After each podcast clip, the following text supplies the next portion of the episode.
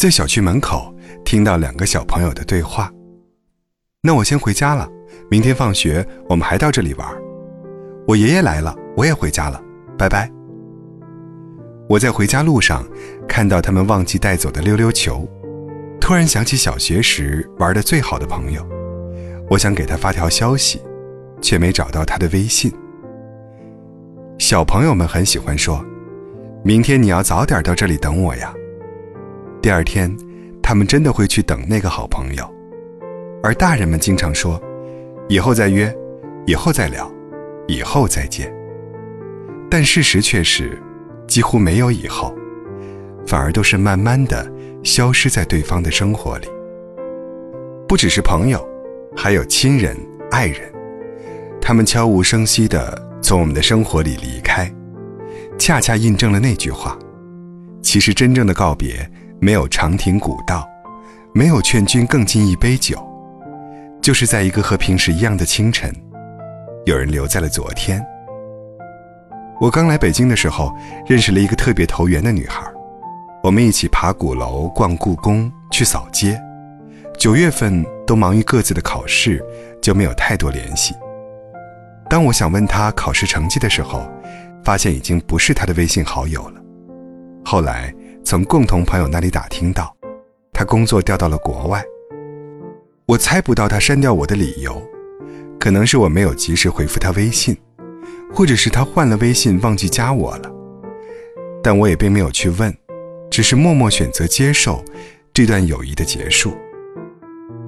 微博上曾经有一个热门讨论。删除好友之前要不要告诉对方？百分之九十的人选择了不要。原来，只有小孩子才会哭着喊着说：“我以后再也不想和你玩了。”成年人通常都是：“你没回我消息，我也不会再发；你删掉我好友，我也不会再加。”就像两条河流，慢慢分叉，流向了不同的方向。朋友说。喜欢的男生删掉了自己的微信、微博和网易云好友。他曾经试着去和对方表白，但是对方总是含糊其辞、装傻，岔开话题。朋友心里也很清楚，他可能不喜欢自己，所以就决定退回到普通朋友的位置，偶尔点赞他的朋友圈和微博，直到他发现被男生删掉了。两个人建立关系的过程就像是织毛衣。两个人朝着一个方向，你一针我一针。当有一方决定告别这段关系，他轻轻一拉手里的线，所有织好的部分就会立刻散掉。就像是有些人是用不动声色的抽离来代替了那句“我不喜欢你，我们不可能”。电影《父后七日》戳中了很多人的泪点。女儿阿梅一直忙于工作。得到父亲去世的消息，匆匆赶回家奔丧。阿梅没有撕心裂肺，人们也看不到她脸上的悲伤。她麻木地遵循着乡下的下葬习俗，为父亲操办丧事。葬礼结束后，她回到大城市继续工作生活，好像什么都没有发生过。几个月后，她在机场看到父亲喜欢的烟，想买一包带回去，突然惊觉父亲已经不在了。于是崩溃大哭。我们总是觉得来日方长，肯定会有大把时间回报父母，所以我们一直在等。可是，却忽略了他们开始泛白的头发，忽略了对他们的陪伴，忽略了有一天他们会突然离开我们的现实。就像很多人都不相信那句话：其实我们与生命中的很多人，早已见过人生里的最后一面。现在网络发达，交通便利，想见的人怎么会见不到呢？但是，任何东西都敌不过明天和意外。来日方长是美好构想，突然离场是人生常态。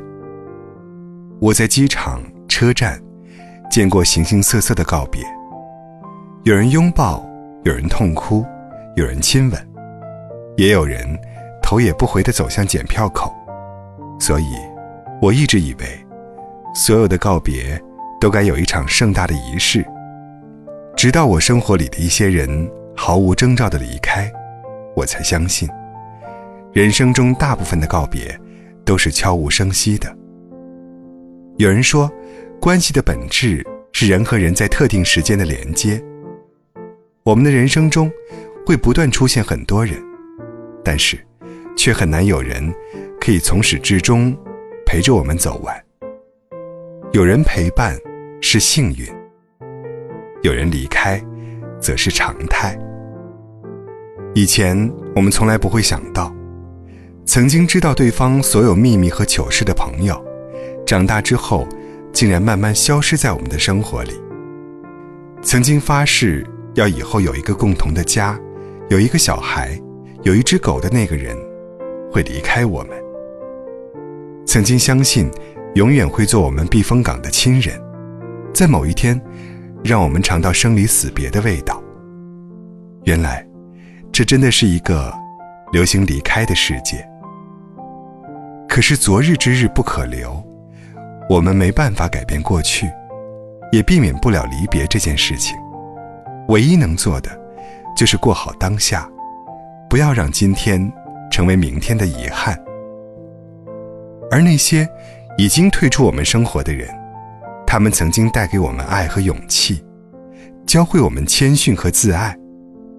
我们记得他们，便是最好的告别。